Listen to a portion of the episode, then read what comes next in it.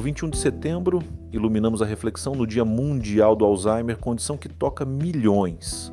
O Alzheimer, presente em 60 a 70% dos 50 milhões com demência, reverbera em famílias e cuidadores, sublinhando a essência da cultura gerontológica eh, que celebra o envelhecimento e honra as necessidades dos idosos. À medida que a população envelhece, a prevalência de Alzheimer deve triplicar até 2050, urgindo adaptações sociais e de saúde.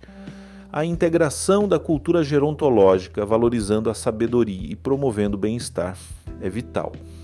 Desconsideração aos idosos pode levar a isolamento e declínio, intensificando desafios do Alzheimer.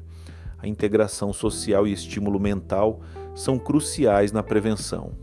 Refletindo sobre os idosos, percebemos que enfrentamos um desafio coletivo. É dever assegurar dignidade e qualidade de vida a todos, mesmo com Alzheimer. Neste dia, somos chamados a aprofundar conhecimentos, fomentar pesquisa e honrar os idosos, construindo um futuro inclusivo e solidário.